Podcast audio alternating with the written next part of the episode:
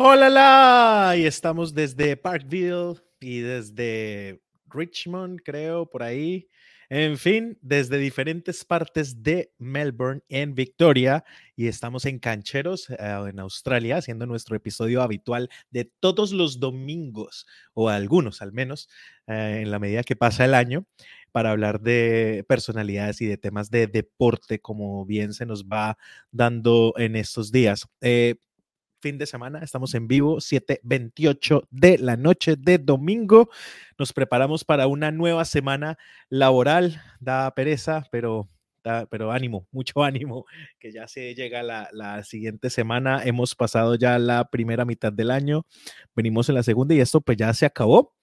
2022 prácticamente es lo que queda de este mes y en un momentico estamos en septiembre y en un rato ya estamos en, eh, en Halloween y en otro rato ya estamos celebrando Navidad y por fin estaremos viendo el árbol que ustedes recuerdan, así como la temporada anterior, ver el árbol de Navidad ahí de fondo eh, eh, cuando Juan Felipe pone la cámara, entonces ahí ya podremos ver ese árbol de Navidad cuando llegue. Pero por ahora vamos a tener un episodio muy chévere porque vamos a, muchos se trazan este reto personal en lo deportivo.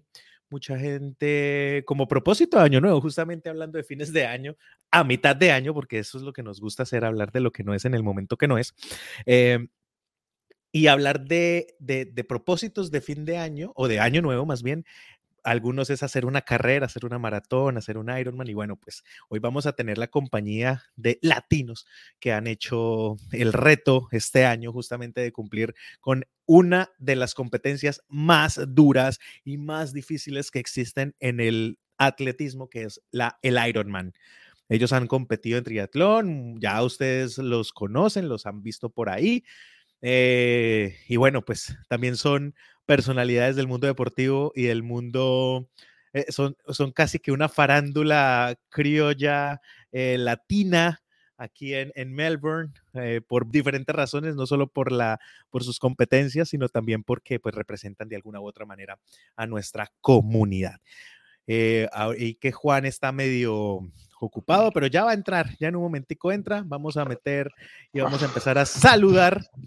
Entonces entra, entraron ya los dos, vamos a arrancar entonces aquí con, le pusieron el blondie, oye, usted puede cambiar el nombre, ¿no? ¿Sí se eh, puede? Sí, claro, ustedes lo conocen, eh, eh, no es alguien diferente, no es alguien nuevo, es Alejo Ochoa, le dicen el blondie ahora. Pero no, es solo un cambio de look, de propósitos de.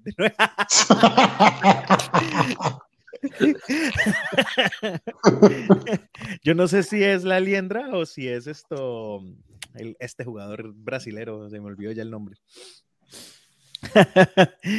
en fin, bueno, eh, Néstor Alejandro Ochoa Rivera, Nesturín 10, ¿cómo vamos? Bien, bien, eh, recuperándome una ligerísima lesión. Néstor Alejandro Rodman Ochoa. No lo va a dejar sano. Para... A eso era lo que estaba esperando Juan Felipe para, para entrar de último. Recuperándose, ¿por qué? Cuente. Porque ayer, ayer rodando con el equipo, tuve un ligero un ligero percance y, y pues me rompí la mano. Ay, carajo, ay, carajo, no. Está medio grave la cosa. Y por el otro lado, ahí en la parte inferior de la pantalla están viendo ustedes a nosotros de mucho cariño le decimos el profesor Teacher que tuvo la deferencia de invitarme a su podcast hace unas semanas, así que los invito a que estén pendientes. Eh, profesor de inglés también aquí, por eso muy, muy, conocido en la comunidad latina y asiática como profesor de, de, de, lenguas. No es, la única, no es el único idioma que maneja, ¿no? Adicional al español, venezolano, ya lo han, algún, ha, tenido algún paso por aquí. Y bueno, bienvenido, profesor. Le decimos el profesor teacher por aquello del profesor teacher Berrío, pero es el teacher Emilio. Profe, ¿Cómo vamos? No, mira, muy bien, muy contento. Este, primero que nada, muchas gracias por la invitación. En lo que me dijeron, dije increíble, muy contento y, sí, muy contento de poder compartir acá. Así que, bueno, ¿no? Eso, a compartir, hablar un poco de, de estos retos de Año Nuevo, como tú dices, que en lo que escuché la intro dije, uy, es verdad, ya es julio. Después septiembre, uy, ya diciembre, y ya bueno. ya, esto se fue, esto se fue. Entonces, por arriba, Néstor Alejandro El Rodman Ochoa Rivera, eh, psicólogo también, por eso se ha destacado acá. Eh, el profe, eh, también de inglés, y bueno, ha tenido su buena experiencia también en, la, en, lo, en cuanto a la enseñanza. Y en este otro ladito aquí ya, creo que debajo de mí, de mi imagen, está Andrés Meneses, que también representa, mejor dicho, la parte deportiva, pero también en su profesión, este, en la parte de tecnología, en fin, pero todos tienen en común que estuvieron en el Ironman. Andrés, bienvenido a Cancheros. Hola, hola a todos, ¿cómo están? Muchas gracias. Primera vez en cámara, creo. Sí, sí, esto de la cámara se nos dio fue para este año. sí. Y bueno, ya lo ven ustedes ahí, primera vez en la historia de Cancheros eh, cinco cámaras al mismo tiempo, así que... O sea que estamos sin gente que nos escuche porque son los que nos escuchan, entonces... sí, están justo conectados los, nuestra, nuestra audiencia, pero bueno, vamos a ver cómo se nos da. Pero ahí ustedes están viéndolo al más vasto de los bastos, Juan Felipe Basto Trujillo, ¿qué dice? El basto dice que estaba saludando a Andrés. Andrés, bienvenido. ¿Cómo vamos aquí? Estamos eh, empezando esta tertulia hoy. Ya estamos molestando un rato. No sé si se perdió el, nuevo look de Alejandro. Aquí se lo volvemos a presentar para que vea. igualito, igualito. Ahora se volvió youtuber Alejandro, vea. Sí, vea. Solo me faltan los videos. Sí. Y que, y que así quedó después de que partió la mano hoy. Vea. Pero bueno, les damos la bienvenida a todos. Muchísimas gracias por estarse conectando. Esperamos que vayan comentando a medida que va transcurriendo el episodio. Si de pronto eh, algo de lo que nos van a contar hoy los invitados eh, tienen alguna duda y quieren saber algo más, ahí estaremos leyendo los comentarios. Así que bienvenidos y pues a todos los que están por ahí y quieran eh, compartir la transmisión. Estamos en Facebook Live, en YouTube, incluso en Twitch. Y este audio va a quedar eh, también en las plataformas de podcast, así que no hay excusa para que eh, no escuchen o, puedan compartir con sus amigos y hacer que el podcast eh, crezca cada semana. Entonces, ¿por dónde arrancamos, señor don Alfredo Serrano Carreño? Uy, eso sonó ya a viejo, pero pues también es que es cierto, ¿no? Sí. bueno, no, estamos con tres personalidades diferentes que asumieron el Ironman en Cairns, aquí en Australia, el mes pasado, con diferentes resultados, como es normal y es natural, con diferentes aspiraciones también, con diferentes formas de, de asumirlo. Y la idea, por supuesto, es que desde la experiencia de ustedes mismos, porque son personas como usted, como yo, que trabajan, que han tenido que estudiar, que han hecho una vida normal y que pues sí, parecen superatletas porque es que además de, no dedicarse únicamente a lo deportivo, tienen responsabilidades también fuera de ello, pero aún así se, le midieron y, fueron. Y, era el reto que, tenían que asumir y muchas personas, como decía al principio, podrán estar interesadas también en, hacerlo. Seguramente será el propósito de, este fin de año para muchos, así que eh, les adelantamos esa, esa gestión para que desde ya si quieren tomar nota de lo que vamos a hablar hoy, eh, vamos a, que nos ayuden con esos tips de cómo afrontar un Ironman, eh, pero también desde la experiencia y también contando más o menos cómo fue que les fue, qué sintieron, que nos narren también esa perspectiva. Eh, y empecemos por el que más he estado en la casa Cancheros y es con Alejo, que, que nos cuente cómo, por ejemplo, se reúnen ustedes tres ¿sí? Comunidad latina, que ustedes han venido entrenando, han, ha participado en diferentes, em, en diferentes competencias. Además que ha sido el coach también en muchas ocasiones y también el mismo rol de competidor. Entonces, empecemos por ahí. ¿Cómo fue que arrancó la idea de ir a Cairns? La idea de ir a Cairns, ¿cómo empieza? Creo que el primero que se metió fue Emilio. Porque, pues, todo yo creo que lo más chistoso en la historia de los tres, y yo creo que voy a pegar aquí el salto o el spoiler de lo que sería muy importante reconocerlo, es que la historia de cada uno a la hora de entrar al Ironman tiene que ver con las personas que nos rodean. Es decir, em, siento que, pues, ahí me corregirán, una motivación fuerte para Emilio para entrar al Ironman fue casarse con Natsumi. Eh, por el lado de Andrés estaba el hecho de que ya viene un nuevo chiquito, entonces de una vez, creo que el miércoles va a ser papá por segunda vez. Y me toca así. Como una persona de sociedad. me, toca, así. Eh, sí, pues es importante eso. ¿Y usted qué, qué lo motivaba? Por un lado, de hecho, haber corrido con, con ellos dos.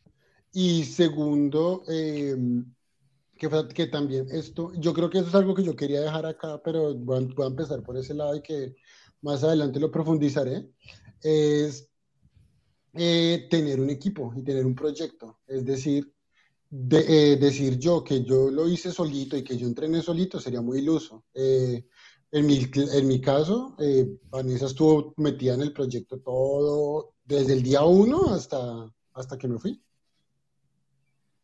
Estuvo ahí, pendiente. Sí, estuve ahí y por eso es que es, que es un proyecto conjunto eh, en todo momento. Le mandamos uno solo. Le, chutamos la pelota entonces a Emilio porque dice que es el primero que se metió en el cuento. Él fue el primero que entró. Yo fui el último que entró, de hecho. Ah, entonces, otra aclaración. Alejo, coach, también entrenador, y Andrés también una preparación física impresionante. Y Emilio, más como un reto personal Tal cual. Sí, básicamente, bueno, mira, voy a tratar de, ¿sabes? No alargarme mucho, pero todo empezó en, a finales del 2019, que como que dije, uy, ¿sabes qué? Como que voy a tratar de hacer, no, 2019 o 2020, bueno, en fin, el punto fue que me metí en una triatlón de media distancia y me metí con dos meses de anticipación y Alejo y otros, y otros, sí, en Geelong. Alejo y otros entrenadores me dijeron como, estás loco, pero dale, entrena, dale. Y como que pasé esa carrera y luego después de eso fue como que de esa entrenar a otra, luego entrenar a otra sobre ciclismo y después de haber hecho esa segunda carrera de ciclismo que fue este año, fue así como, wow, fue, no sé, para mí lo máximo, ¿se acuerdan? En Pix que, bueno, ahí me estaban siguiendo y que casi, o sea, que lo terminé así al límite porque pasó de todo. Estábamos en vivo acá. Me sí, no, no, no. En esa carrera, bueno, pasó de todo. Y yo me acuerdo que nada, la terminé, como dice Alejo, me casé y me acuerdo que un día Alejo me dijo como que, bueno, por cierto, cuando terminé Gilón, yo le comenté a Alejo así tipo, Alejo, mira, yo no quiero, tú sabes, yo sé que apenas acaba de empezar, pero mira, ¿qué, tanto tengo que entrenar para hacer un Ironman? Como que si ya terminé el medio Ironman, dime qué tengo que hacer para el Ironman completo. Y Alejo me dijo como que cálmate, acabas de terminar esta carrera, el Ironman lleva tiempo y tal. Entonces como que me fui por esas otras carreras de ciclismo, porque la verdad entre las tres me gusta más la cicla. Y nada, luego como que después de casarme y tal, Alejo me dijo como, mira, eh, si sigues interesado en la idea del Ironman, el Ironman es en, no sé, tres meses y medio cuatro meses. Y, y nada, ya tienes la base física para hacer el Ironman. Entonces yo dije como, bueno, ¿sabes qué? Voy a hacer eso de una vez y así como como que digamos eso, tacho ese récord, no sé, veo qué tal es y... Uy, no, fue como que, bueno, Emilio, lo vas a hacer y casi que a partir del día siguiente era, bueno, entreno full y ya, eso fue como todo. Así básicamente fue que ya cuando dije, ah, mira, como que, bueno, si lo puedo terminar, si el entrenador me dice que puedo, chévere, vamos, para adelante. Bueno, y ahí Andrés se unió también a la idea de ir al Ironman. Me imagino que era reto también deportivo desde hace rato. Eh, pues mi caso, yo, yo, quería hacer un Ironman desde el año pasado, o sea, mi, mi plan como que se, se, se, movió unos meses, eh, porque yo el año pasado eh, que hice Geelong, yo estaba pensando en hacer uno como en, en junio, pero como Geelong fue más tarde, el tiempo era más pequeño, entonces yo le pregunté al entrenador de ese momento como, pues con la emoción del momento, todavía no habían planes, pues otro, otro niño ni nada, pero sí quería, entonces como que no tenía el afán de hacerlo en nada, sino quería como hacer la siguiente parte de, de los triatlones, porque ya había hecho algunos 73 y el año pasado me fue, me fue mejor de lo que, de lo que había pensado. Entonces yo dije, mi mismo como, como me fue, pues me fue, sentí muy bien y, y me dije como, pues yo creo que puedo intentar un full. Y yo le pregunté al entrenador de ese momento y me dijo, me dijo, no, si usted lo hace ahorita, lo termina, pero no va a llegar muy bien. Y yo dije, bueno, está lo, lo hago después. Y, y, ahí pausó mi pensamiento y lo que pasa es que en enero yo me inscribí, me inscribí para una carrera que fue enero que se llama eh, el Alpine Classic, es muy larga, es 320 kilómetros, ya creo, no sé si algún día hemos hablado, pero bueno, hice en enero una carrera muy larga y esa carrera básicamente duró 12 horas y media para acabarla toda y cuando yo la acabé, yo dije, yo dije, oiga, me sentí muy bien, o sea, no, ningún momento me sentí como falto de energía, eh, ni dolor extremo en el cuerpo, o sea, nada como que no pueda controlar. Y yo dije como, si ya terminé esta, yo creo que puedo hacer ya un Ironman, o sea, yo diría, este, este esto me da como confirmación de que ya lo puedo hacer. Y, eh, y cuando lo vi, entonces yo le escribí a, a, un amigo que ya me había entrenado antes, que se llama Miguel, le dije, oiga, quiero hacer el Ironman de Cairns, y, y, yo ya en esa época, pues ya, ya el bebé ya tenía, no sé, cuatro meses, tres meses. Y, y yo lo que dije fue, hice los cálculos y dije, yo lo puedo hacer y, y, puedo hacer ese reto muy grande y lo hago antes de que nazca pues mi bebé y ya le dedico el tiempo entero a mi bebé. Entonces era como que yo lo tenía desde antes, más que todo desde el año pasado, antes de eso yo lo veía como un reto muy grande, muy, muy complicado eh, y no me sentía muy bien en las ciclas de triatlón. Pero este año el haber hecho el Alpine Classic fue lo que me dijo, usted ya puede hacerlo, ¿no? Usted ya puede hacerlo y no morir en el intento, pues, ¿no? Eh, porque se me da mucho miedo pues, lo que puede pasar. Eh, y eso sería la motivación. Ahí saluda Carlos Alberto Mancilla, así que tenemos, nos faltó él para que no tuviéramos hoy audiencia. Voy a hacer un capítulo no de podcast, sino de encuentro de oyentes con locutores. Sí, para que no digan que no se acerca uno. Que no los tiene uno ahí cerca, que no es incluyente. Tenemos a Alejandro con eje peinado. Pues, ¿Qué más inclusión? que quería con la semana del orgullo, entonces estaba el orgullo colombiano. Sí. Seguro es eso. Sí. Le faltó la barba. Sí, para que combinara. Bueno, bueno, vamos ahora en regreso y empezamos por Andrés. ¿Cómo se prepara uno para una competencia para cualquier competencia en general, pero especialmente para esta que es tan desgastante, que es tan fuerte. Bueno, yo ahí podría mostrarles algo eh, más específico, porque vamos a hablarle, yo hablarles es, muy, hablarles es muy fácil, como decirle, ah, usted tiene que hacer tanto, tiene que hacer tanto, no, pero yo diría que eh, se los puedo mostrar más en, números y se los puedo mostrar eh, también un poco del cómo, del qué, qué va de la mano con esos números, ¿no? Entonces, espere un momento, les muestro algo. Aquí una gráfica. A ver, a ver si les puedo, les puedo compartir una pantalla. Ahí se puede compartir, ¿sí? Sí, sí, sí. Ok, window, listo, perfecto. Vean esta pantalla, esto es, esto es mi, mi calendario de este año, ¿no? Entonces, si ustedes ven, enero yo tenía 39 horas, eso es una hora y un poquito más por día, febrero 35 horas, igual, una hora un poquito más por día, que si uno lo ve en una perspectiva de un atleta muy comprometido, no es mucho, o sea, una hora por día es normal, digamos que para, si usted tiene un estilo de vida saludable y todo eso, es súper normal, una hora al día, ¿no? Pues que sea parte de su gimnasio, correr, más o menos. Pero vean, desde marzo, abril y mayo, las horas cambian muchísimo. En marzo son 53, en abril son 65 y en mayo son 59. Ya ahorita junio, pues es un descanso y ahorita ya sigo en descanso. Está de vago, sí. Hoy la pagué. Ya, Julio toca recuperar lo perdido. Sí, no, me toca ya, ya, pero bueno, ya les cuento eh, de más yo les diría que lo primero que uno tiene que prepararse mentalmente al entrenar un Ironman es que eh, eh, la cantidad de horas de entrenamiento es muy grande y, y, yo les quiero mostrar, yo no, digamos que yo entrenaba al día más o menos dos horas eh, por día entre semana y los fines de semana yo entrenaba, aquí podemos ver un poco más lo que es un calendario, son dos veces entre semana ¿no? Y los fines de semana es una rodada siempre muy larga y los domingos es una corrida muy larga. Eso es más o menos como funciona. Cinco días a la semana, mm, eh, dos deportes y luego el sábado viene una rodada larguísima y luego el domingo viene una corrida larguísima o, eh, y a veces el sábado la, la, cicla va con una corrida, lo que le llaman brick, ¿no?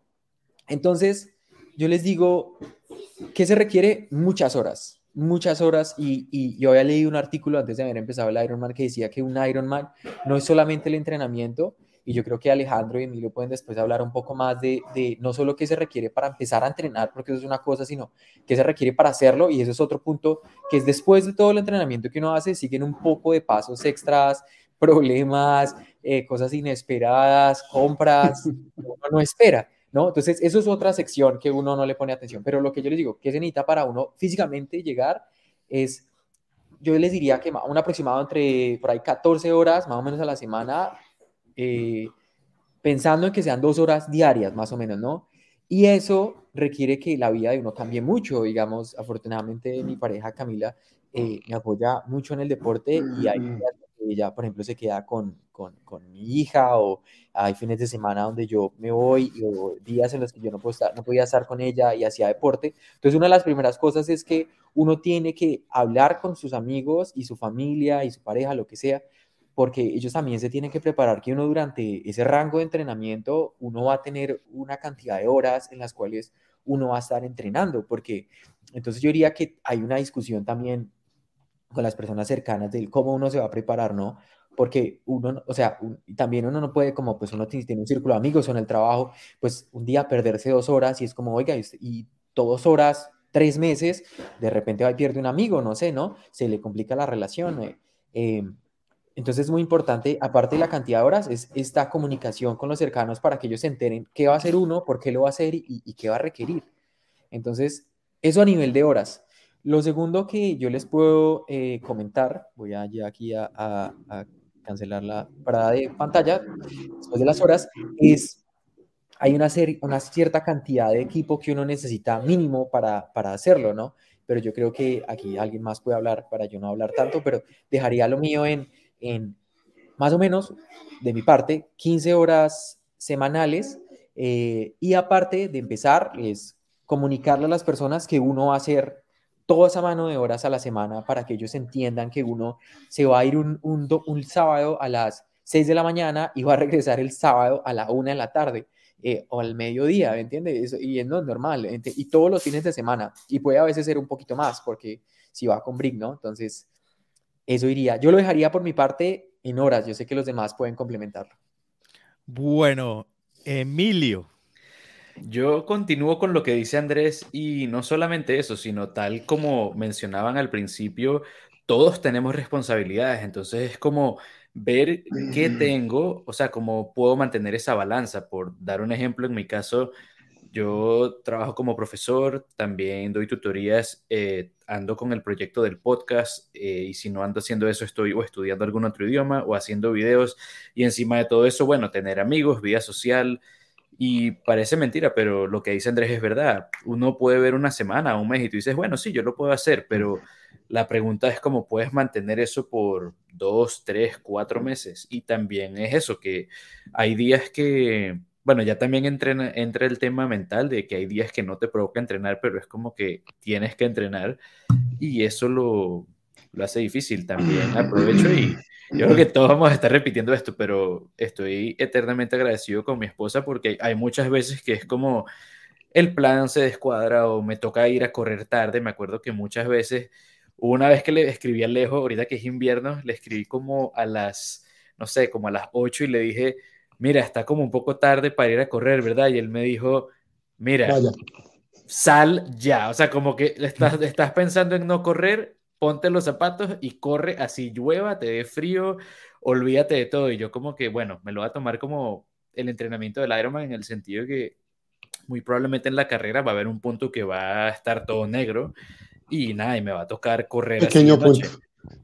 Y sí, como que pasan muchas cosas así y son esos imprevistos que pasan y, y eso, de, de ella no haber sabido, hubiese tenido ciertos inconvenientes o discusiones. También me pasaba con amigos que era como, ah, bueno, ¿por qué no entrenas más tarde? Es como que no puedo entrenar más tarde o no puedo entrenar menos tiempo porque a la final es, es como que alarga, ah, si cuando uno lo ve, digamos, a nivel general, cada entreno cuenta y uno tiene que tratar de ser lo más consistente posible. Estaban más o menos eh, en el proceso de adaptar el cuerpo y eso implicaba toda la cuestión. Y hay una palabra importante y es el compromiso de cada uno, que no tenían ustedes compromiso con nadie más, porque esas competencias prácticamente la, están los profesionales que se iban por premios o por cualquier cosa, pero alguien que va a ir a competir eh, por romper su récord personal, por cumplir una meta, eh, la palabra compromiso es la que marca la diferencia entre poder completar la prueba o no. Y por ejemplo, ese ejemplo que da Emilio de como que, uy, ¿será que salgo o no salgo de otro? Pues no sale y listo, pero entonces ese día el cuerpo no hizo la carga necesaria para hacer la progresión que va o que necesita para llevar, para completar el, el esquema de trabajo. Por ejemplo, Andrés venía trabajando unas cargas y casi la duplica en dos meses para poder llegar al full rendimiento, a la línea o a la curva donde creo que ahí es donde en un episodio incluso Alejandro nos mostraba que tenía que estar cerquitica al 100% de lo que puede dar el cuerpo para en la prueba sí llegar a ese 100. Creo que lo tenían que dejar por ahí en un 90 y algo más o menos, pero ahorita nos siguen explicando, pero muy interesante todo eso que, que nos van contando porque sí, es el cuerpo, eh, adaptarlo y por ejemplo en el caso de Emilio, en pocos meses. Eh, Andrés y Alejandro ya llevaban, digamos, en más pruebas, el cuerpo tenía un poco más de costumbre, pero el, caso del profesor Teacher es muy interesante porque creo que fue muy corto tiempo para la competencia de alta exigencia que tuvo que afrontar. Bueno, ahí saluda Erika Riley y ellos la conocen mejor y yo creo que es una buena oportunidad para que Alejo, que toma la palabra ahora, eh, le mande el saludo de vuelta. Eh, seguro que el nombre fue la segunda palabra que pudo entender, pero ahí vamos. En inglés. Para que le hable Hi, Erika. Sí. No, pero solo sabe decir hi. No, este. good, good morning. My name is Alejandro. eh, no, pues hablando, hablando ahora sí con el del, resto. Lo, pues, ahí sí, primero yo me acuerdo que en algún punto le dije a Emilio que hablábamos que qué se necesitaba para hacer todas estas cosas. Y yo le dije rápidamente, discútalo con su esposa. Eso es lo primero. Porque toca, porque esto uno, lo que yo les decía, uno no, uno no hace esto solo. Uno, esto es una planeación y esto es de, de mucho aguante. Y otra cosa importante, era que yo esto le hacía el símil o, o, el, o, el, o, lo que es el proyecto de otra persona hacer, imagínate un doctorado, imagínate el proyecto para la dichosa residencia permanente. Es, es un proyecto en el que uno como pareja se involucra. Y era muchos momentos, así como decía Emilio, en mi caso también, que yo me montaba en esa bicicleta cuatro, cinco, seis horas dándole a esa bicicleta y, y a cada rato yo era con Vanessa que se me acabó la hidratación, que si, que, tengo, que si me cambia la toalla, que si me, me, me, hace un huevito, un panquecito para mantenerme comiendo, que si me, era continuamente pidiéndole cositas, porque es que eso es, eso es el dándole y dándole y dándole y dándole. Entonces... Antes de empezar, ¿no? No, es que yo me planeaba, yo me organizaba, pero a uno se le da la hidratación. No, es que era mucho. Y entonces eso es lo primero, eh, no, no pensar que uno lo está haciendo solo, sino que uno está en un equipo. Eh, lo segundo, planear, como lo decía Andrés y como lo decía Emilio, nosotros éramos en continua comunicación y organizando esas sema esos semana a semana para dar los mejores resultados. Eh, para, para poder completar el Ironman de un programa de un 100%, nuestro objetivo con Emilio era hacer mínimo 80% de las sesiones. Emilio logró un 88%, que era lo que yo había mencionado. Eh, lo que le dio la base suficiente. Emilio, el objetivo para Emilio era que inicie, continúe y termine ese Ironman con una sonrisa. Y eso, y eso fue lo que se logró. él termina muerto de la felicidad. Y que siguiera dictando clases de ahí. Que siguiera dictando clases. ¿Usted terminó también con la misma cara de Emilio o no? No, pero hablando en otro idioma. O sea, lo logramos. ¿Quieren ver la cara de Alejandro como terminó? Vean. Llegué hablando como la Mafe Walker. Atrayendo con el, con el aluminio. Bueno, hablemos ahora sí de las sensaciones de cada uno y volvemos así de vuelta. Y ya que puso la imagen, eh, fueron unos momentos emocionantes desde todo punto de vista. Eh, por supuesto, el desgaste. Eh, ahí Andrés mencionaba, bueno, ¿y qué pasó con la hidratación? Bueno, un montón de cosas se pueden atravesar el día de la competencia, aún cuando ya se ha preparado todo, algo puede fallar ahí. Entonces, hablemos de, de esas sensaciones. ¿Qué se siente? Y eh, aquí vamos a encontrar tres diferentes eh, sensaciones y que a cualquier persona le puede pasar exactamente lo mismo o algo más. Entonces, eh, sí, empecemos por Alejo. Alejo, ¿cómo se sintió? ¿Cómo fue la prueba? ¿En qué momento dijo ya no voy más? ¿Y en qué momento dijo no, sí, le hacemos? Y al fin y al cabo terminó que era lo importante. Eh, uf, hay muchos elementos, pero bueno, lo primero que yo menciono, porque a mí sí me llegaron los comentarios, que, ah, que usted es el coach y como así no se preparó, irresponsable, lo que sea. Pero lo que, lo que está de fondo, eh, pues para el que no sabe, es que yo, yo tengo dos cirugías de columna, entonces estaba al riesgo. Yo estaba corriendo con, a sabiendas de que hay un riesgo que se me, se me, se me bloqueara la columna, que fue lo que pasó. Me pasó en el kilómetro 100 de la bicicleta. Se me, la columna queda bloqueada y yo quedo en una posición totalmente estática y eso, y eso empezó a generar mucho dolor. Eso ya después fue lo del problema de la hidratación y bueno, todo lo que pasó después. Pero esa es la primera parte que pues es como el aspecto técnico que está de fondo. Lo importante en esa historia, yo creería, es que mentalmente en la maratona uno le da crisis. Emocionalmente uno le da, le da desespero, se quiere, ya, ya no puede, el cuerpo le grita, la mente le grita, todo uno le grita, me, me, me, te largas, te largas. Y uno no dice, no, me voy a preparar para enfrentar la crisis. Uno, uno, sabe que le va a dar. Entonces, uno tiene que prepararse. Y en ese momento a mí me empezó a dar, sí, yo tuve una crisis, varias crisis de, no, yo no, yo no voy a seguir haciendo esta vaina, yo me retiro. Hoy no es mi día. Y, y poco a poco yo me fui agarrando de las pequeñas cosas de amigos, de conocidos, de, del equipo, de ver a Emilio, de ver a Andrés, uno se va, se, va conectando con eso, de ver a Erika también. Entonces, sí. Eh, ¿Cuáles son las sensaciones? Casi que la primera mitad, excelente, extraordinaria para mí. La segunda mitad fue sufrimiento y aguántelo, pero más que eso es mantener concentración y mucho aguante y mucho y mucha um, ni siquiera fortaleza mental, sino saber uno qué es lo que lo va qué es lo que lo va a llevar a uno a la, a la línea de meta. Para mí fue amigos, conocidos, personas y pues esa historia de fondo que está por allá que, que para que pues él lo escribió en un blog más o menos lo que lo que fue por mi lado. El, el combustible emocional. Combustible emocional, sí. sí. Justamente hablaba, ni siquiera era fortaleza mental y aquí le mandaban el mensaje, ¿sigue? Sí, Alejos, ¿qué? Perdón. bueno, eso por ese lado, teniendo en cuenta que hubo una cirugía hace tiempo y bueno, eh, en cualquier momento iba a salir esa... Ah, bueno, y saludos a Mafe y a Erika nuevamente, que ella sabe cómo preparar eh, muchas sí. competencias, entre Un otras. Poquito. Bueno, vamos eh, con Emilio. Emilio, ¿cómo fue que la asumió? Mira, lo primero. ¿Cómo le fue? fue? Mira, yo me siento bien eh, entre los parámetros de lo que teníamos, digamos, previsto. Si todo salía excelente, entre 12 y 13 horas, en el peor de los casos, unas 14 horas, ese era como el estimado, ¿no?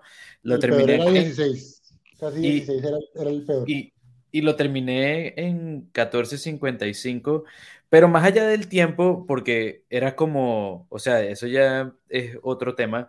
Yo lo primero que empiezo a decir a nivel de cómo me sentía, yo me acuerdo que como mil veces le decía a Alejo, seguro Andrés se acuerda, yo era como que estamos aquí, estamos en Cairns, es como que ya dejamos la cicla, ya era como que, wow, ya, o sea, sí vamos a hacer esto, y Alejo como que sí, ya, estamos aquí.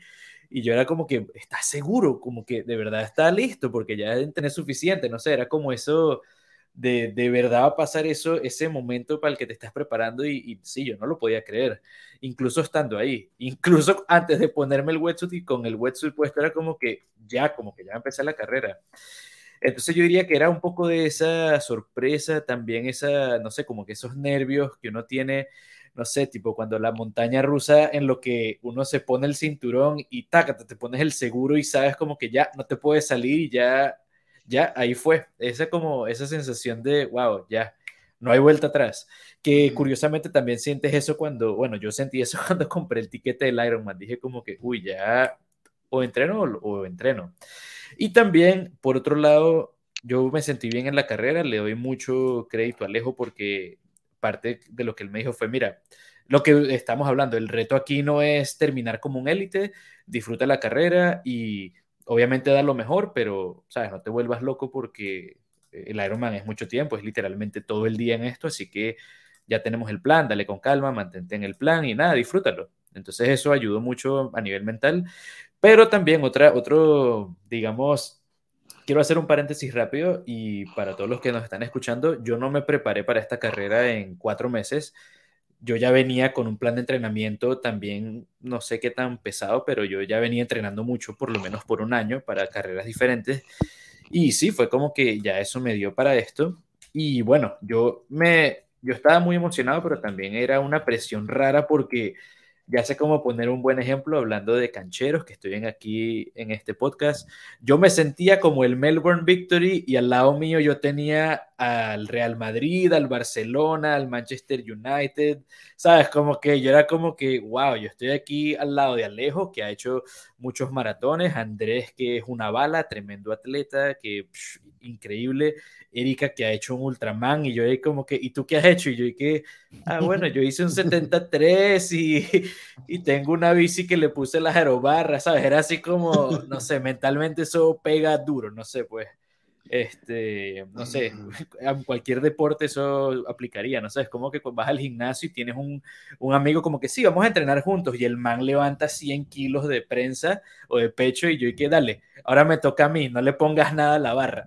sí, ese soy yo. Entonces, Pero, ejemplo... yo me sentía así todo el tiempo y era como que, wow, de verdad estoy aquí con ellos y de verdad voy a hacer esto, sí, yo todavía, incluso te lo digo y es como, o sea, como que lo digo y es como que, wow, de verdad sí pasó, como que sí estaba ahí, no sé, es muy, muy raro. Pero, por ejemplo, antes de que Emilio se metiera de lleno, eh, pues yo tenía entendido que el fuerte de, Emilio era el ciclismo, o sea, que practicaba así mucha cicla, pero ya después empezó a meterle lo del trote y lo de la nada. Pero en esas pruebas, en esa preparación de antes, sí creo que ahí sí enfocado casi al 100 en, en ciclismo, ¿sí o no? Sí, total, pura cicla y ya, o sea, ya como que medio, bueno, incluso empecé a hacer más trotes como a partir de diciembre en vacaciones porque no podía llevarme la bicicleta, eh, bueno, o no organicé bien, por decirlo así. Entonces dije, bueno, para, vamos a complementar, en vez de hacer cicla, trota, me dijo Alejo.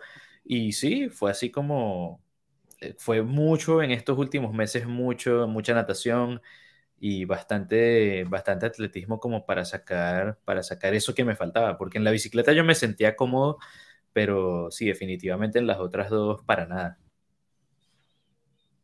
Uh, pero en general, muy, muy bien. De verdad que fue una experiencia, es una mezcla muy rara. ¿En algún momento sintió que se iba a quitar de la competencia, que se iba a retirar? Si te soy honesto, no quiero sonar muy pero no. También era, era duro porque, te digo, a nivel mental es duro cuando, por decirte algo, veía a alguien que le daba un calambre y se tiraba al piso o veía a, alguien de, de enfermería revisando que algún atleta estaba bien y yo era como que lo veía y yo, uy, pobrecito, pero era como que no voltees, sigue como, era todo como que un paso o un pedaleo y tratar de no dejar que eso te, te pegue, porque sí, te digo, muchas veces era como que yo tenía un man que lo seguí, un ejemplo, no sé, por media hora y le da un calambre y lo paso y veo que se cae al piso y que lo empiezan a atender y es como que, uy, como que esto es algo bien serio, te puedes de verdad hacer daño y puede pasar cualquier cosa, entonces... Sí, lo que me dije a mí mismo fue, nada, para adelante, disfrútalo y bueno, este, tratar de no dejar que eso te, te pegue. También que obviamente en la carrera de ciclismo me ayudó mucho porque había una subida que era muy, muy empinada y era, el, el, consejo era no mires hacia arriba, porque cada vez que veía para arriba veía a 5, 10 ciclistas caminando y era como que, uy, no. Entonces yo creo que de repente también eso de las otras carreras ayudaron, me ayudaron a, a como tener esa forma de pensarlo así. Ok, Uf. fuerte. ¿Y cómo le fue a Andrés? Y, y de paso ahí la pregunta que le hacía Carlos Mantilla, ¿no?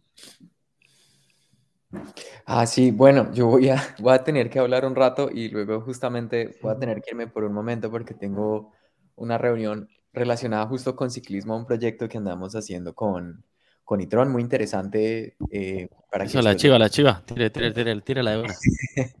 No, andamos, an- eh, de Itron anda creando una nueva marca. eh, Canchero se llama la nueva marca. andamos, andamos básicamente creando una nueva marca a partir de la que tenían eh, y va a estar bien interesante pues para todos los ciclistas, los que quieran empezar. Entonces, justo después de esto, de, de esta, que les voy a comentar, voy a, vamos a seguir trabajando con él para algo bien interesante que va a salir. Estamos haciendo un trabajo justo con mi pareja. Afortunadamente, tra- ella trabajo con ella y ya empezó a hacer ciclismo, entonces también es bien interesante, pero después hablamos de eso. Y, Las y les, sensaciones- y les mandamos saludos ahí a, a los de Tron que, no, que les mandamos el recorderis que van a estar por acá también en Uh. próxima semana. Bien. Eh, Tron y Tron. Sí. Eh, los, que no, sa- los que no estén en Melbourne, si ven esto, y Tron es una tienda de ciclismo colombiana que está en el centro de Melbourne, entonces es bien interesante. Eh, bueno, mis sensaciones, entonces primero lo que, lo que responde, lo que pregunta Carlos, mi meta 10 horas. Yo, mi meta realmente era estar lo más cerca que yo pudiera de 9 horas, era como lo que yo pensaba, yo decía, yo, cuando me preguntaban, como usted qué espera, yo decía, yo solamente quiero terminar lo más cercano que pueda a 9 horas, pero principalmente quiero terminar, es, es, era lo que, lo que yo le, si alguien me preguntaba, yo le decía eso, yo le decía, yo no tengo tiempos, porque en el día es muy difícil saber qué cómo va a ir la natación, cómo va a ir la cicla, cómo va la corrida, porque a pesar que uno tenga unas expectativas durante el día, muchas cosas pueden pasar, que pues a mí me pasó y seguramente a Emilio y, y, y a Alejandro le pasaron, y pues a los miles de atletas, bueno, mil atletas que habían ahí. Eh, entonces, ese era mi objetivo, llegar lo más cerca de nueve horas, ¿no? Eh, basado en cómo me sintiera.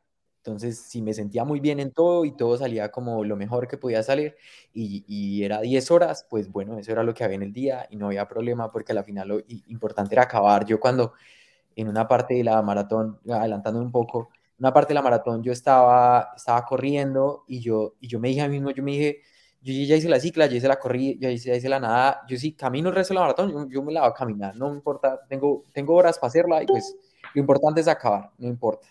Eh, y, eh, pero bueno, en sensaciones, ¿cómo les, cómo les digo desde el inicio? Por ejemplo, digamos, durante todo el entrenamiento, mis, siempre fue como, como enfoque y sabiendo, sabiendo como que yo quería hacer esta, este evento muy grande, pero también dentro de muchos de los días, a veces no quería, a veces las nadadas tan largas me costaban bastante tiempo, eh, me costaban mucho, mucho mentalmente porque son muchas repeticiones, es muy largo y e hice distancias que yo nunca había hecho. Yo había entrenado 3.000, 3.600 y me tocaba hacer 4.000, 4.600 y, y era normal. Y yo después de la hora nadando, eh, había nadadas que demoraban hora y 20, hora y media, mientras las pausas y todo. Entonces yo después de la hora yo decía, yo miraba el reloj y yo voy a nadar generalmente en la, en la, en la noche. Entonces yo miraba, yo decía, joder madre, ya son las 8, yo sigo aquí nadando y a veces nadaba cerca de la universidad y todavía tenía que volverme a la casa y yo decía, Dios mío, una, bueno, media hora más y sigamos. Entonces, a veces mucho es, las sensaciones de un entrenamiento no siempre van a ser hermosas, pues porque uno está retando el cuerpo y, lo que dice uno lo está llevando siempre a un estrés. Entonces, siempre va a haber momentos de reto y donde uno diga como, como, como fue madre, yo por qué lo estoy haciendo, realmente lo quiero hacer. Eh, y a mí me pasaba mucho eso, muchas dudas, ¿no? Lo que uno, a veces lo que uno hace que uno no se siente cómodo, uno siempre se pregunta uno mismo si, si realmente eh, es lo que uno quiere hacer, ¿no? Eh, pero siempre está como, como yo, ¿por qué lo quiero hacer? ¿no? Yo me inscribí a esta carrera, entonces yo tengo que entrenar para cumplirlo, si no, no me va a ir bien, ¿no? Yo no me inscribí a, a, una, a un paseo. Entonces, siempre están esos momentos de duda. Ah. ¿Qué pasó? Que no nos inscribimos a un paseo. Ah, sí. No, ¡Wow! Bendito, cierto. en la cicla a veces eran muy, días muy largos también, como les digo, cinco horas, cinco horas y media. Eh, digamos que hay unos días eh, afuera, yo no tengo problema afuera, yo pues, voy temprano. Y lo que más me, me costaba era, como les digo, eh, a veces temas de familias. Yo iba y, y yo ya estaba a las oh, no, 10 de la mañana, lejísimos, y yo decía, todavía me hace falta tres horas volver. Y, y, y yo decía, madre, va a llegar tarde y bueno, se acabó el fin de semana. Entonces a veces también es, no están solo las sensaciones del deporte, sino también las sensaciones a veces de todo lo que le regala la vida a uno, porque mientras uno va entrenando, eh, uno tiene tanto tiempo solo que uno empieza a pensar en cosas que uno ni debería pensar, ¿no? Uno empieza a solucionar su vida y la vida de los demás mientras uno piensa, mientras uno está andando. Entonces, pero afuera me parece, yo diría que si uno tiene entrenamientos de cicla largo, me parece lo más conveniente es hacerlo afuera, uno se distrae mucho, uno tiene muchas pausas. Cuando uno lo hace indoor cycling, que me toca a mí muchas veces hacerlo, y yo hice muchos entrenamientos muy tarde, 10 de la noche, 3 de la mañana, un día lo hice 11 de la noche, 4 de la mañana, porque, porque a veces estaba tan cansado el día, yo tenía que hacer maestría, tenía que trabajar y aparte pues tengo familia, yo el sábado no quería levantarme temprano, estaba muy cansado. Y por ello, entonces yo decía, yo hoy no me levanto temprano y quiero estar con mi familia y voy a hacer la cicla de noche, entonces a veces también era como que yo lo quiero cumplir, pero también yo tengo otras cosas y bueno, así me toque de noche, pues no importa, yo lo voy a hacer. Y a veces también hubo un día donde iba dos horas y media y tenía que hacer como cuatro horas y media y yo dije, no, no, no puedo, o sea, hay días donde uno mentalmente no está y uno es necio con, con, el dolor del cuerpo y uno sigue, pero otros días donde es difícil. Y yo pienso que uno en un reto tan grande eh, como en la vida, así como le dije a Alejandro, estudiando o algo, hay momentos donde uno dice, yo para qué estoy haciendo esto, está muy cansón, qué fastidio, yo quiero renunciar. Pero uno tiene que pensar que es un objetivo grande y uno tiene que en los momentos negativos es enfocarse en qué es lo que uno quiere lograr y pasar esos tragos amargos y seguir. Entonces también hay momentos cansones. Y la corrida, la corrida pues eh, yo, tuve unos problemas como con el estómago y esto, pero, pero digamos que la corrida como que no tenía tanto problema porque siempre es afuera. Hubo unos días donde lo hacía en trotadora, pero me distraía mucho con música y eso, como que eso también lo ayuda a uno bastante. Y en el día, como para resumir, porque es, es, es demasiado, demasiadas cosas, eh, está muy enfocado, muy enfocado. Yo lo único que pensaba era en, tengo que acabarlo yo voy y tengo un plan y lo bueno de tener un entrenamiento y un plan para una carrera tan larga es que uno simplemente se tiene que pegar al plan. Y si algo no sale bien, pues uno corrige lo que no está saliendo bien para tratar de seguir pegado al plan. Y si uno se desvíe mucho, pues uno trata de, de, uno sabe cuál es su norte y seguir para, para esa parte. Entonces, eh, yo diría que en el día de la carrera fue, fue como como disfrutar el paisaje, pero también estar muy enfocado como yo qué quiero hacer, cómo lo quiero hacer y voy a tratar de, de, cumplir lo que, lo que es mi expectativa y si se me sale mis manos y no lo puedo controlar como me pasó en la cicla, que fue un dolor de pierna muy bravo, eh, yo decía pues no lo puedo hacer nada, pero pues yo voy a seguir lo que yo pueda para cumplir mi plan. Y eso los diría por mi lado. O sea, fue la bicicleta el, el momento difícil. Eh, no, la cicla fue un momento y la corrida también, o sea, ambas. La cicla, los últimos 50 kilómetros, los últimos 50 kilómetros de, eh, de la cicla eh, me dolió la planta del pie izquierdo y me tocó pedalear solo con el pie derecho. Entonces yo iba muy bien, yo salí de la, de la, de la, mm. del agua de 87, yo nado todavía muy lento en, en mar abierto y, y de 87 en la cicla yo me pasé a sexto, o sea, yo alcancé mucha gente en la cicla y Luego de sexto, porque me dolió mucho la pierna, me subí a 11. Entonces yo perdí después cinco posiciones y luego eso en la, en la corrida me, me, tocó en el kilómetro 2 parar, desamarrarme los zapatos. Yo decía, yo ya voy aquí corriendo, ya que pierdo minutos, no importa. Yo no voy aquí, pues no va a ganarme, no va a ganar plata. Entonces, pues, qué afán, lo importante es sentirme cómodo. Entonces me tuve, me desamarré el zapato, yo paré un par de veces a uno tiene como una bolsa especial donde uno puede parar y dejar botellas. Yo paré por mis botellas, yo la verdad iba a mi ritmo, pero yo decía, yo voy, yo voy con mis objetivos y, y, y, hacer lo mejor que yo pueda, pues dentro de esos problemas. No me dolía el pie, pero ¿me entiendes? Yo decía, pues así camine, yo llego a esa meta, no me importa, ¿me entiendes? Ya vine hasta acá, ya tuve problemas en el aeropuerto, ya pasó de todo, ya entrené, ya pagué, ya eh, ya mi relación sobrevivió todos esos meses, entonces yo voy a llegar a esa meta como sea. Claro, buena motivación, buena gasolina emocional por ese lado. Andrés, lo dejamos ir para que vaya por allá y que les diga a ellos que van a venir acá invitados. Para conseguir patrocinadores. Eso. Vea, mire, decía dónde está ahí, que está el loguito de cancheros, porque tal que el de e por allá nunca sabe. Alfredo, cuando compre cicla, le ponga los trajes de hidrón así. Los trajes de ciclista.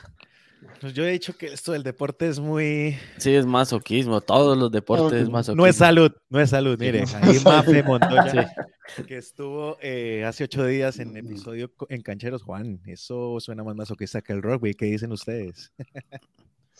No, eso Yo que entro un pues ratico y me parte en la nariz. Es muy masoquista. Una cosa terrible.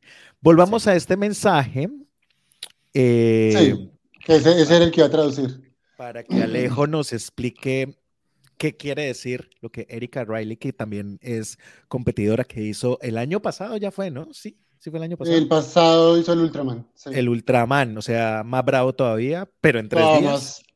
Sí, pero es que También estuvo en este Ironman con ustedes. Sí, ella estuvo y nos acompañó toda la, todo el fin de semana.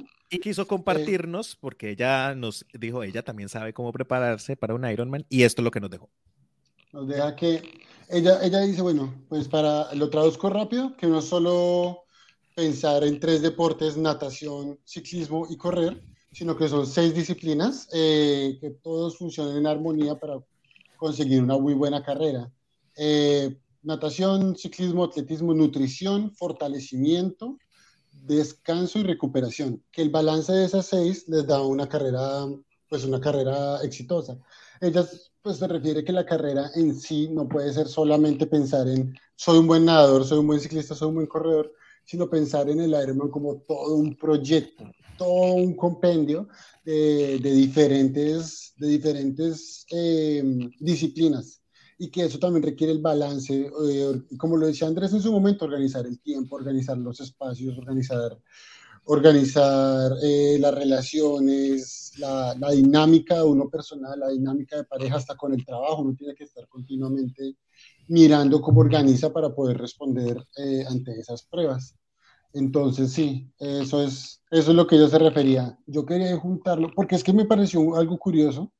Yo creo que lo alcancé a ver, lo alcancé a hablar con, con algunos, con, con, no me acuerdo con quién, eh, pero yo, todo, yo hacía el símil del Ironman con el, con el cuento de, de, obtener la dichosa residencia, la PR, que tanto molestan muchos. Y yo decía, al final es el mismo concepto, suena loco, pero es el mismo concepto porque es que uno se organiza y uno se prepara y uno hace todo esto y muchas veces las vainas a uno les van a salir mal. Y muchas veces uno cree que ya no lo va a lograr y muchas veces uno dice como, ah, esto ya no fue, yo me largo para Canadá, me largo para Colombia, me largo para mi país de origen pero es mantener, mantener y seguirle dando y, y, tener, y tener, ser, tener esas ganas de seguir a pesar de todo. Y yo siento que eso, de eso se trata esto.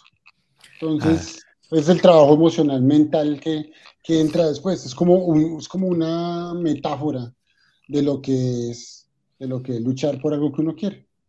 Bueno, a Emilio le hacían esta pregunta que la dejamos ahí en el tintero. Carlos Mancilla, nuestro amigo Carlos Mancilla, em, para el teacher, dice ahí. Sí, sabes que justo vi la pregunta y me, me quedó así pensando y entre que escuchar a Andrés y Alejo, algo que, que definitivamente vale la pena mencionar es que una cosa que mentalmente me dio muy duro era que yo los vi varias veces a ellos después de la nada, obviamente, porque yo soy el que más, nada más lento de todos. Yo terminé casi que de los últimos en la natación y me acuerdo que en la cicla los vi, pero, o sea, no te puedo decir exactamente por dar un ejemplo. Yo los vi cuando yo iba en el kilómetro 30 y ellos iban en el kilómetro 80 o 90, una cosa así. Y eso a nivel de cicla es, iba lentísimo, por decirlo así, o iba muy, muy atrás. Y cuando, por decirte algo, cuando yo los vi luego en la corrida, un ejemplo, habrá sido la mitad de la segunda vuelta de Alejo y yo estaba apenas empezando. Y eso mentalmente pega porque llega un punto en la carrera que, que ya no hay tanta gente. Entonces queda como la gente que no, digamos, como los que van un poquito más lento, por decirlo así. Y como te digo, yo vi que había gente que se caía, que les afectaba y tal, pero yo creo que eso también, o sea, como que pensar en toda la planeación, en todo lo que, todo lo que uno puso, toda la dedicación, eh, ese sacrificio a nivel social, el reto a nivel personal, de nuevo, lo de que Alejo, lo económico también, que tú dices, sabes, no te quieres retirar así ya, y también, de nuevo, lo que me dijo Alejo, como disfrútalo, y también era eso, como que en vez de decirme a mí mismo, obviamente una parte de mí decía como, ¿por qué hiciste esto? Estás loco, sabes, como que ya, o sea, la puedes terminar o así no la terminas, no importa, porque no le tienes que probar nada a nadie. Pero al mismo tiempo era como lo que mencionaba Juan en su momento, era como ese reto que tú te pones a ti mismo y que me digo, bueno, si ya entrené todo este tiempo y ya ando aquí, tengo que hacer todo para terminar como, como sea, ¿no? Y sí, no, definitivamente entre las cosas más duras esas y también recordarme eso, que yo creo que ese mensaje de Alejo me ayudó muchísimo y creo que se lo diría a cualquier persona y es eso, como de verdad disfrutarlo, porque hay veces que uno está tan metido en el tema de, uy, quiero ir tan en este tiempo, quiero hacer esto y esto, pero es como, wow, literal, era bien, ¿cómo se llama?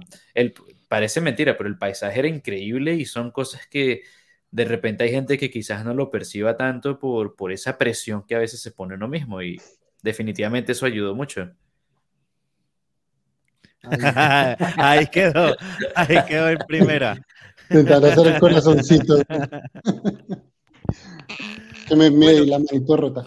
Y una de las cosas que han mencionado tiene que ver con la nutrición.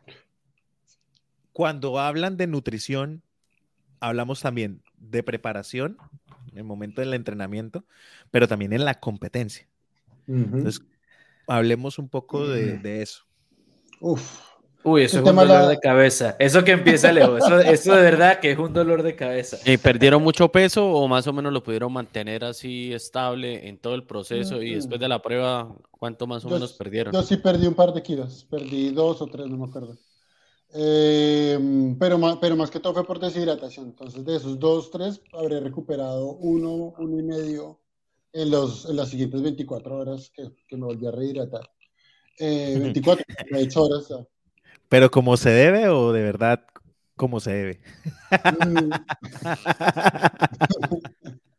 como se debe y después cómo se debe. Ok. Con las primeras 48 horas fue pura hidratación y buen, buen comer y después sí. Después sí. y después sí. Eh, el tema de la hidratación y la nutrición es un tema muy, muy delicado que uno debe planear sino, sino con semanas, con meses de antelación. Eh, parte de eso tiene que ver mucho con nuestro peso. Nosotros, nosotros traemos mezclas específicas para cada, para cada atleta.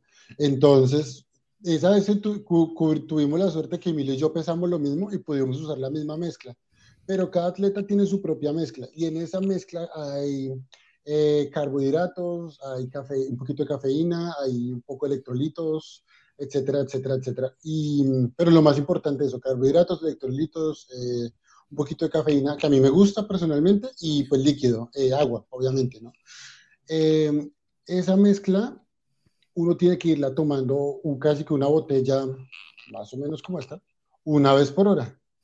Digo, una botella por hora, perdón. y, en esa, y en esa mezcla los tiene que ir reponiendo, pero no tiene que empezar a probar este, este producto o esta mezcla por ahí un mes de pronto antes para permitir al cuerpo adaptarse. A eso hay que sumarle Gatorade, bueno, eh, electrolitos, la, bebida, y a eso hay que sumarle pues el agua normal que uno tiene que ir consumiendo. Cada uno tiene que estar continuamente balanceado, entonces, una botella cada hora. Los electrolitos, eh, lo que es el Gatorade, es cada 45 minutos, y el agua 20, cada 20, 30 minutos uno tiene que ir tomando agua.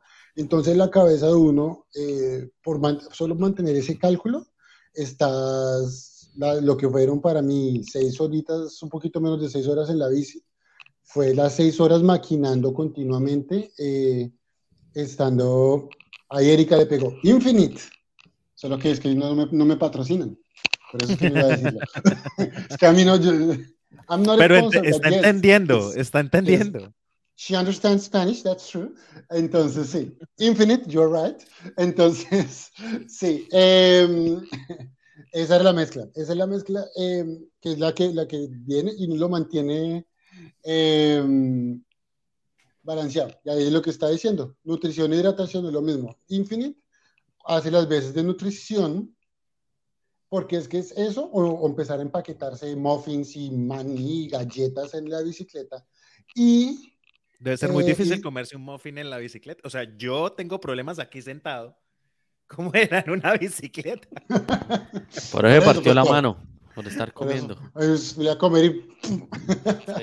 No, entonces el, el, el, el Infinite sí hace las veces de nutrición y la hidratación sería lo que es el agua y...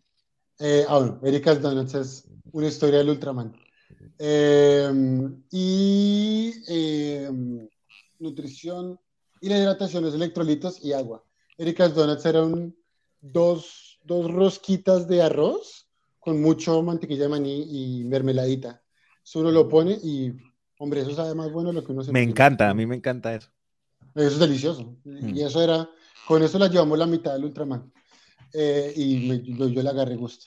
Pero sí, entonces, o sea, solo para hacerte la idea, todo ese, todo ese tema de hidratación, nutrición, agua, eh, cuándo tomar, cómo tomar, eh, si me tomo una botella, media botella, todo eso uno lo tiene que estar maquinando en la cabeza por todo el recorrido de la bicicleta. A uno se le pasa la bicicleta medio rápido a punta de, de darle. Yes. En serio no se está entendiendo. O sea, como que- No, She's understanding every single word of what we say. sí, claramente. Y me, me sumo a eso porque lo que dice Alejo es totalmente cierto. Uno en la bicicleta, o sea, y son un montón de, de pequeños detallitos como esos, tipo, bueno, debería tomar agua, no sé, por darte un promedio entre cada, un poquito cada 10 minutos o, o tomar entre cada 10 y 20 minutos y sumarle, bueno, después de tantas horas debería tomar geles y de, entre gel y agua tengo geles. que comer algo. Y si no como algo, debo tener el Infinite. Y si no tengo el Infinite, es lo otro, y, y entre eso, uy, el agua, y a sumarle todo eso tienes en la pista el tema de que, uy, que si te pega el viento, o que si viene una, una pequeña loma, o sea, porque no va a decir que es una loma, pero que, uy, que hay que hacer un cambio en la bici, y, y así sucesivamente, y luego estar viendo, a veces muchos atletas tienen un ciclo computador, o si no tienen un reloj, y es estar como viendo, bueno, estoy yendo a un paso que no me va a afectar, por lo menos en mi caso, tuve un pequeño percance y no pude tener el ciclo computador, entonces me guié por el, por el pulso. Entonces era como, bueno, ¿cómo va mi pulso? Porque era tipo, ok, si voy, a, si voy con el pulso muy alto, no voy a aguantar la carrera, porque tienes que ir aparte. Aparte que estás haciendo todo eso, por lo menos en mi caso, yo iba pensando, ¿y cómo le voy a hacer cuando termine esto de correr los cuarenta y pico kilómetros? Y entonces era como tratar de estar bien juicioso con eso y sí, o sea, son muchas, muchas, vari muchas variables que van ahí y que uno tiene que estar pendiente, porque si fallas en la hidratación, te tomas el gel y luego el gel no te cae bien y si comes algo tarde, eh, sí, me parece mentira, pero es un efecto en cadena ¿El, increíble. el gel hace parte de nutrición? Sí. Sí. ¿Y no, le- y no les tocó hacer la, la famosa landa o fue Primo Roglic? La del medio de la carrera por ahí correr. Esa pregunta se la hice a Alejo fuera de micrófonos y él dijo que sí, que eso es normal. en el Ah, mar, en- en la bicicleta. que eso fue, eso fue Yo- antes yo- de arrancar. Que, que yo salí y Emil- más, educado. Más. que es que, que estábamos por arrancar y yo me paré yo me paré en el mar hacia mirar al infinito así. Y Emilio viene, se me estaba acercando y yo le dije, Emilio, no te acerques, todo bien. Te aconsejo. Igual ya adentro, eso es la de todos ahí mezclados. Sí. Sí. No, total. Ah, bendito, no, se, se me ha olvidado ese detallito, sí. Sí. Sí, no, y es una buena pregunta. O sea, son 14 horas. Obviamente tienen que ir al baño, pero ¿cómo se maneja eso? A carta abierta. Cuéntenme. Carta, pues yo, yo, yo, yo en un momento le dije muy, ah, lo que, lo que dice Erika, un gramo por kilo de cuerpo, esa es la mezcla.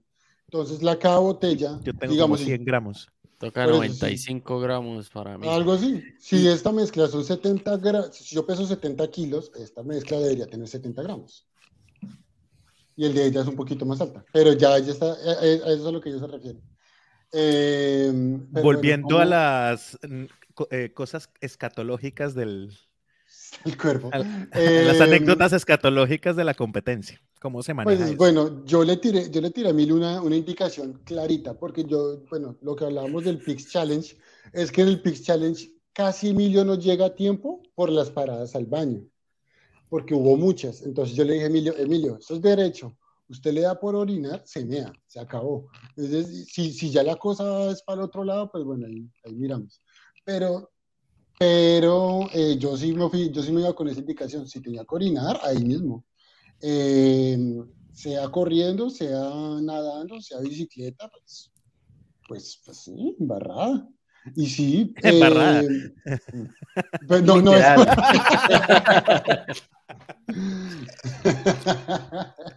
no, pues, pues sí, es que uno, eso se parte de, obviamente, el, el ¿cómo se llama eso? El- la organización da ciertas paradas para el baño. En, en el ciclismo y en, la, en el atletismo hay bastantes paradas para el baño. Pero pues también uno tiene que medirle cuándo, cuánto va a parar. No si te, pues, si te pones a parar cada dos kilómetros, pues es que eso es una parada de tres minutos, pero multiplica tres minutos, que hagas 10 paradas, es media hora perdida. Y eso asumiendo porque uno nunca se demora tres minutos en una parada de esas, porque es que eso, como uno está lavado, uno se medio quita ese, ese trisut y eso está pegado al cuerpo, entonces uno se le va. Yo creo que una cada paradita del baño será mínimo, mínimo, porque uno sea muy rápido, cinco minutos. Por eso uno la debe pensar muy bien. Mm, O no pensar, porque entre lo que hablamos de todas esas variables, yo ni vi el baño, mira, yo ni vi el baño en el ciclismo, yo era como, sí, sigue y si toca, haces en la cicla y sigues y ya. Sí, sí, porque también. Y luego agarras otro botellón de agua y yo lo que hacía era como lanzármelo encima también como para uno refrescarse, pero Y imagínate. tapar. para Sí, tapar el olor. Agua. No, tal cual. Pero sí, sí, no, eso, eso, eso, eso es así, porque es que también Iron Man es muy estricto con esas reglas. Si tú eh, vas a, si tú te, estás orinando un arbolito y te llega el, el técnico, el oficial técnico, te sacan tarjeta roja y quedas descalificado. Y, y pues uno, lo, uno sí lo piensa, ¿no? Porque es que 1.200 dólares que vale esa inscripción para que uno lo saquen por orinar un arbolito, vea. Empezamos a hablar de eso y se nos fue la gente. ¿Sí ven? Es que tocaba dejar, tocaba dejar esas preguntas para el final. Bajo, bajo la, la- No, eso no me interesa. Sí, Yo no entiendo por qué no. Eso es- ¿Qué hace uno ahí? claro. Muchos tienen la incertidumbre porque eso, todas las carreras largas. Total, no, el sí, que sí. dice que no lo hace está Es mintiendo. un mentiroso, es un mentiroso. Total, total. Todo, Oye. todo. No, ha sido una, una, una muy buena eh, enseñanza. Entonces, queda, esto queda como un manual prácticamente, un Sí. abrebocas para quien esté interesado a- en, en- en entender, si quiere, pero también si se va a lanzar en un futuro a hacer una competencia de estas o un 73 o incluso un triatlón. Ah, Por ejemplo, para mí hacer un triatlón es para lo que ustedes significan, incluso medio triatlón sería lo que para ustedes sería un Ironman. Sí, pero es que uno empieza más. así. Mm. Cuando yo No, empecé, total. cuando yo empecé 5K, 5K. era mi Ironman. Sí, eso, es- Claro. eso es- cuando yo empecé 5, 5K era mi Ironman. Claro. Y eh, yo, yo corría esa vaina y quedaba con dolor de piernas todo el día. No me daba. Cinco caminadas. Y así, Entonces- y uno le va subiendo, y uno le va subiendo, y uno le va subiendo. Lo que yo, sé- lo, que yo les digo a muchos atletas que entreno, eh, que cualquiera puede terminar haciendo un Ironman, sí, pero que requiere primero balance, estabilidad en, su, en sus vidas. Segundo, hablarlo con la pareja con quien vivan, porque el que, eso uno no lo hace solo, es imposible hacerlo solo. Eh, yo no creo que alguien lo pueda hacer solo. Y tercero, planeación y el juicio. Ahí queda. Bueno, eh, gracias por estar con nosotros. Alejo, quisiera recomendar algo para los que están escuchando o Oiga, sí, volvamos a la- algún a la se- servicio. A la sección de, de las recomendaciones de la semana. ¿Qué han visto? ¿Qué hay de pronto en la ciudad que quieran recomendar? Bueno, Eso pues en, es- hacíamos. en este momento estamos en la, en la temporada de invierno. En la temporada de invierno no hay muchas triatlones, pero hay muchos eventos de atletismo. Ahorita se viene la próxima semana, es Run Melbourne. Eh, no, mentiras, en dos semanas, perdón. Es Run Melbourne, que es media maratón, 10K y 5K. Eh, la carrera en toda la ciudad de Melbourne, pasa por todo el centro de la ciudad. El recorrido es muy bonito. Eh, para quienes están empezando, yo les recomiendo hacer la 5K. No creo que, creo que valdrá 50, 60 dólares. Eh, pero es un muy buen recorrido, muy animado, es una experiencia bonita para el que quiera meterse. Eh, esa es una. Viene eh, el que ya quiera entrar en, la, en el tema de la triatlón y todavía está un poco inseguro. Eh, las duatlones, estamos en esta temporada. Hoy se corrió una duatlón. eh, un muy bonito evento, muy fácil en el sentido de que es correr, bici, correr. Entonces, esta, y también tiene categorías para el que esté empezando, como para que se quiera ensuciar un poquito y todavía no está seguro. Eh, eso viene. Y ya más adelante, no, principalmente esas son, ya hacia octubre vuelven las triatlones por ese lado. Por el otro lado, pues la recomendación del fútbol, sí, que todavía seguimos en la NPL el fútbol femenino yo siento que me han seguido asombrando por la calidad, bastante interesante. Y, y ya yo creo que esas son mis recomendaciones deportivas, que, que, que, utilicen, que el que se quiera meter en el tema de la triatlón, que utilice este, este tiempo para empezar a prepararse con calma. Eh, como todo, pues si lo hacen a última hora lo, lo van a sufrir, pero si lo, se toman su tiempo, si los organizan bien, si consiguen un buen equipo, si, si todo, pues pues nada, pues les va, les, va, a ir bien a final para cuando lo vayan a competir y pues sí, como siempre, ahí quedan. ¿Y el profesor teacher qué recomienda?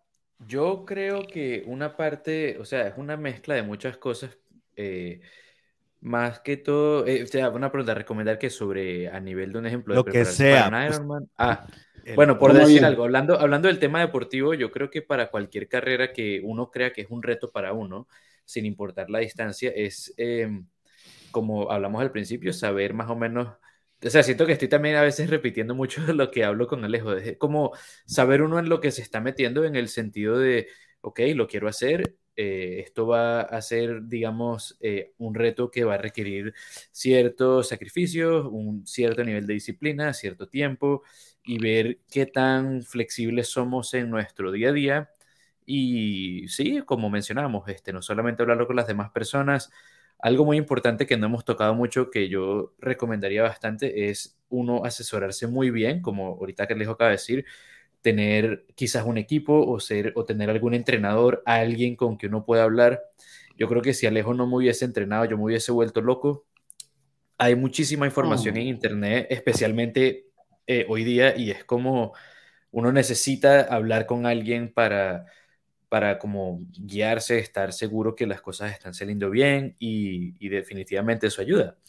Yo siento que para cualquier reto que uno se proponga, más allá de si sea algo del deporte o cualquier otra cosa, es simplemente como, yo creo que algo que me enseñó esta carrera es como, como el Ironman es algo gigante para cualquier persona, es como se puede hacer, pero un paso a la vez. Entonces, el primer paso puede ser la organización, la nutrición, todos los otros componentes que hablamos. Y no sé, pues yo lo mezclo mucho con el aprendizaje de idiomas también, que es también otra de mis, de, digamos, de mis hobbies, de mis pasiones. Y curiosamente, algo que, que también mencionaba Alejo era como, o que mencionamos, el tema de, de, con quién uno se rodea, eso yo creo que también influencia, o sea, como que afecta mucho. Me acuerdo cuando yo empecé a estudiar japonés y más de las mitad de las personas que conocía, incluyendo amigos y familia, me decían como, mira, tú estás loco, ¿para qué haces eso? Eso no se puede, etcétera. Y eso para mí fue parte de como el empuje, la gasolina de, mira, ahora voy a estudiar el doble, el triple, porque yo sé que sí se puede, y eso me ayudó mucho. Pero en el Ironman no fue así, en el Ironman fue, el, fue lo opuesto, es como que, wow, qué bien, dale, y fue como que algo muy positivo y eso también ayuda mucho. Entonces, eh, sí, yo creo que también uno tiene que a veces ser selectivo con quien comparte este, ese tipo de retos porque tampoco, porque sí se puede, de que se puede, se puede, y uno tiene que también no solo creer en uno mismo, sino considerar todas estas pequeñas cosas de las que hemos hablado. Y yo espero que este capítulo a todos los que nos están escuchando les haya quizás sea como ese, ¿cómo se dice? Como la chispa que diga, uy, ¿sabes qué? Voy a hacer tal carrera o voy a prepararme para tal reto personal si eso pasa, increíble. Y yo creo que si ya tienen ese pensamiento, ya lo que es es seguir ese proceso, esa preparación y, y nada, y hacerlo. Y bueno, recomendación sobre algo de mm, que le guste, que quieran ver, y empezando por el podcast del teacher Emilio. ¿Qué más nos puede recomendar? Bueno, ahorita como andamos en invierno y ya que Alejo habló mucho a nivel deportivo, yo diría que es un buen momento para ir a sitios como el Night Market, por ejemplo. También, miércoles? ¿Cómo? Sí, los miércoles en la noche. Eh, obviamente, mi podcast, como tú dices, para cualquiera que esté escuchando, que quiera practicar su inglés, para practicar algo de listening. Y más allá de eso, siento que ahorita, ah, bueno, ahorita que lo pienso, hablando de deportes, algo que pudiese ser bien chévere sería ir para Montbula, Montbobo, para Mansfield, todas esas zonas. Eh, que, ¿cómo se llama? Que tiene varias La nieve para hacer esquí, para practicar el skateboard. Total, o sea, eso sería también este, bien chévere a nivel deportivo, practicar Lástima que Alejandro no puede, pero sí. Gracias. Especial, especial en Monbula. sí. Sí, que hay descuento para muchos. ¿Cuál solo necesito un esquí? Monmula, así es el de Alejandro. Casi le tocan muletas. Sí. Mon muletas. Es que está, le estaba rindiendo homenaje a nuestra vicepresidenta y me fui de mula. sí. Uy. Puso densa la cosa. Aquí vea, el mismo Alejo. Trata un estilo de vida más que un deporte. Bueno, eh, no sé si queda algo más por ahí, Juan. Eh, no, así muchísimas gracias a todos los que nos estuvieron acompañando, los que nos van a escuchar en diferido en las plataformas de podcast, de qué más hay para o que recomiendo para hacer o ver. Eh, falta la Alfredo y la mía. Yo rápida para ir cerrando. El sábado a las siete y media, en donde queda el nuevo negocio de la bendita, va a haber stand-up comedy en español para los que quieran de pronto ir a, ver qué tal está el cuento de la comedia acá en español ahora en Melbourne. Pues ahí les queda la invitación. Creo que entran a la página de la bendita en Instagram y ahí encuentran la información, pero es el sábado a las siete y media los que, los que quieran ir. Ve ahí, Eduardo también apareció. Ay, qué chévere. saludamos. Está ahí todos los domingos también. Y sí, esa es como la recomendación de esta semana por ahí, un plan diferente de pronto los que quieran. Ahí les queda para que vayan y vean un rato comedia en español. Alfredo, no sé si tiene algo, serie, película. Eh, serie película, pues están recomendando The Voice, pero sobre todo la gente está muy enganchada con Stranger Things eh, cuarta temporada, no fue la última, viene una quinta. Eh, y ahí está la, la, vuelta. Entonces, y la Copa América Femenina, para que estén pendientes, se está llevando a cabo en Colombia. Y ya, vamos a ver cómo le va a las chicas. Desde este podcast decimos que ellas están alzando las manos, las jugadoras colombianas, de esta manera, no en señal de triunfo, no en señal de que están representando un país y que van por la copa, no, es porque no les dieron una segunda liga para este año, por lo tanto se quedan sin trabajo las muchachas y todas están protestando. Es una señal de protesta. No le hagan caso a los narradores y a esa gente que está en los medios oficiales de comunicación y que obviamente van a decir lo que les conviene. Entonces, ellas están levantando las manos es por que están protestando. Véanlo por los canales regionales, no tienen que ver por el, por el canal que nadie quiere, que fueron los que salieron con ese comentario. Sí. ¿Cuántos, ¿Cuántos, equipos es que iban a haber en la Liga Femenina Colombiana? Se supone que eh, la misma totalidad, pero. Pero es que solo se presentaron ocho y eso fue más culpa de los dirigentes. O sea, solo habían ocho que habían dicho que sí y digamos que una liga de ocho no era tan viable. Y ya pero es que, Australia, Australia tiene diez y ya. Sí, pero es que Australia es tiene menos clubes. En cambio, Colombia tiene 36 equipos. Entonces. Debería, haber al menos 20. Sí, y ahí no hay como, como primer, o sea, los de segunda división, por ejemplo, Real Santander, que saque equipo femenino, juega de una directamente en la liga. Aquí pues hay menos equipos, digamos que es comprensible, pero, en Colombia. No, pero por ejemplo, acá también la, la, NPL femenina tiene ocho equipos femeninos. Pero qué. sí, no, es la voluntad. Sí. Es la voluntad. Entonces, ojalá en algún momento se dé ese cambio de, dirección de la Federación Colombiana de Fútbol. Eh, se está dando el cambio de dirección de país. Esperamos que eso también se dé en cambio de dirección de, de, la, de la parte deportiva. No, no, espero mucho de lo que hay, entonces, pues bueno, sí. lo dejamos ahí. Y, les, y para no dejarlo bajito, porque es que el, el, episodio quedó muy, muy chévere, me, me, encantó escuchar tantas anécdotas y de verdad el orgullo y la, la, alegría de ver que hay tanta gente, por ejemplo, que se meta Erika Riley participe, que se meta Mafe desde el rugby y sienta también esa como comunidad que es el, el objetivo acá, en que varios deportes, varios latinos unidos viendo y pues eh, eh, entre otras admirando lo que hacen, lo que hacen todos. Entonces, eh, felicidades por haberlo conseguido. fue duro, sabemos que se quedan muchas cosas en el tintero, mm. pero también sabemos que ese esfuerzo ha valido la pena y nada, les agradecemos también mucho por haber estado en este episodio. muchísimas gracias. nosotros, nosotros somos los que tenemos que darle las gracias por este espacio, por compartir su, su domingo con nosotros, especialmente a todos los que nos andan escuchando. De verdad que mil gracias. Así es. Entonces, bueno, recuerden compartir el episodio con, con sus eh, amigos, familiares, alguien que esté pronto por acá en Melbourne o vaya a venir o de pronto que quiera escuchar historias de colombianos en el exterior, venezolanos, latinos, suramericanos, españoles, bueno, todo eh, bienvenidos aquí a Cancheros, nos escriben por las redes sociales y nos vamos con la imagen del nuevo look de Alejandro y los esperamos el próximo domingo. Buena recuperación, Alejo. Buena recuperación. Feliz semana para todos y sin más ni más. Así nos vamos, que se acabó este episodio. que les crezca. Hay aplauso.